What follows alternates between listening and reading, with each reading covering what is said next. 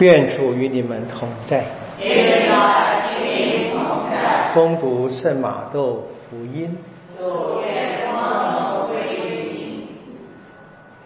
那时候有几个经师和法利赛人对耶稣说：“师傅，我们愿意你显示一个征兆给我们看。”他回答他们说：“邪恶淫乱的世代要求征兆。”但除了约纳先知的征兆外，必不给他其他的征兆。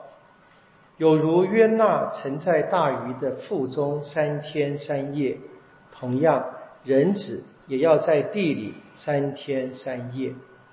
利列为人在审判时将同这一代人起来定他们的罪，因为利列为人因了约纳的宣讲而悔改了。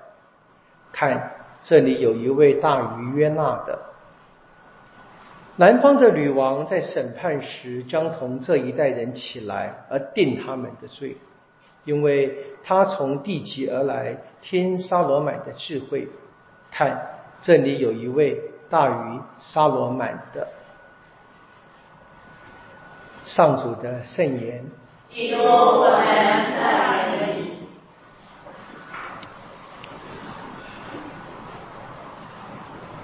在。信仰当中，最大的诱惑就是我们希望不需要信仰，就是天主像变个魔术，我这边所说的哈，给我们一个征兆，让我们就完全的屈服了，再也不怀疑。这是诱惑。信仰永远要求我们跳跃，信仰永远超过。理智的证明，甚至于信仰大概超过我们生命的经验。不过另一方面呢，在我们整个生命的经验里面，足够的基础让我们相信。那今天这边所谓的他们要求征兆，我们的读经一是过红海的事件，大概。没有人能够比犹太人看过更多天主大能，至少从这个文字的记载里面，这么大一本啊旧约的合集啊，充满了天主的拯救人的事迹，本来都应该是征兆。我们在保罗的对犹太人的指责里面说，犹太人寻求征兆，真是非常切题啊。这征兆记号不压迫人，而是邀请人，邀请人。但是我们面对征兆，我们要做出决定；面对我们生命的事件，要做出决定。但每一个决定就有后果，啊，每一个决定就会带来了选择嘛。我选择了某一样事，或者某一些事。我就必然的没有选别的，或者我们说放弃吧，放弃。法郎因为怕，因为长子们都被杀，他决定放犹太人走。那后果呢？就是现在到目前为止，一直由犹太人担负的工作，谁来做？马上就有后果，他们自己得做，或者放弃不做，二选一吧。他们两个都不选，他要把这些人追回来继续做。这是翻来覆去的不断的变化，也是一再的让人就更看见天主所展现的大能。每一个决定带来后果的。法郎是个例子，那我们一样，我们如果选择相信耶稣，有后果的，有后果的。我们能不能够在这个抉择上面坚持到底？我们都知道，我们都知道，我们选择相信耶稣，或者我们灵洗。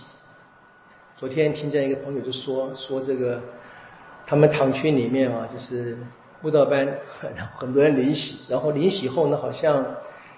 很多人就离开了，他还强调啊，那些不在进堂的人呢，可能是去别的堂或怎么样，反正就离开了啊。大部分是知识分子。哎呀，我都不知道怎么回答这句话，我就不知道怎么去回答这个情况，是真的还是假的，我也不知道。我想我们就是在给人分享福音，劝人呃相信耶稣。在过程上面，我们是不是能够把我们的生命经验分享的好，把信仰的内涵讲得清楚？然后呢，要帮忙，要继续陪伴。就是我们做的决定。那包括我们自己吧，我们问我们自己：我们现在在领了喜之后，这些随着圣喜圣事而来的一套信仰中的生活方式，我是不是坚持？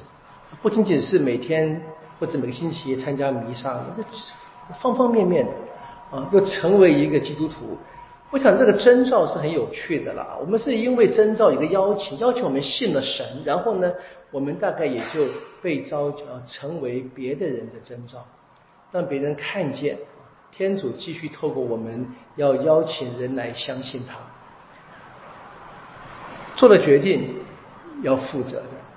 我也跟我的我们很多年轻的学生们、学生们说啊，大家都很想读书，读书是件好事啊，当然不是读书的好事。我常常跟他说，我读书很苦的。我说我们都不够聪明，都不是天才。我当然远远不是，我们都不是天才。但是呢，我们也没有笨到不能读。那读书就是读嘛，就坐在那边不要动嘛，就这么简单。而且我们在现实的生活当中，特别是圣职人员，在做这样的一个服务，他要求相当的知识，不断的读，不断的读。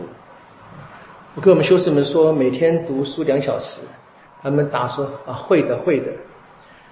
我其实没有看见一个人做，很遗憾呢。我不是批评别的弟兄，是怎么办？当然，可能一天读两小时是有点过分的要求吧，不知道是不是。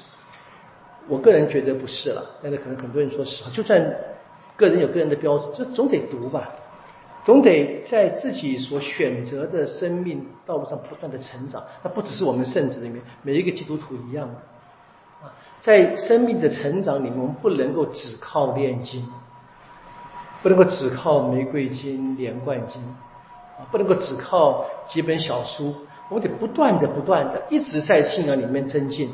我们选择了。我们就应该承担它的后果。我们选择了跟随耶稣，我们在跟随耶稣的路上啊，必须不断的成长。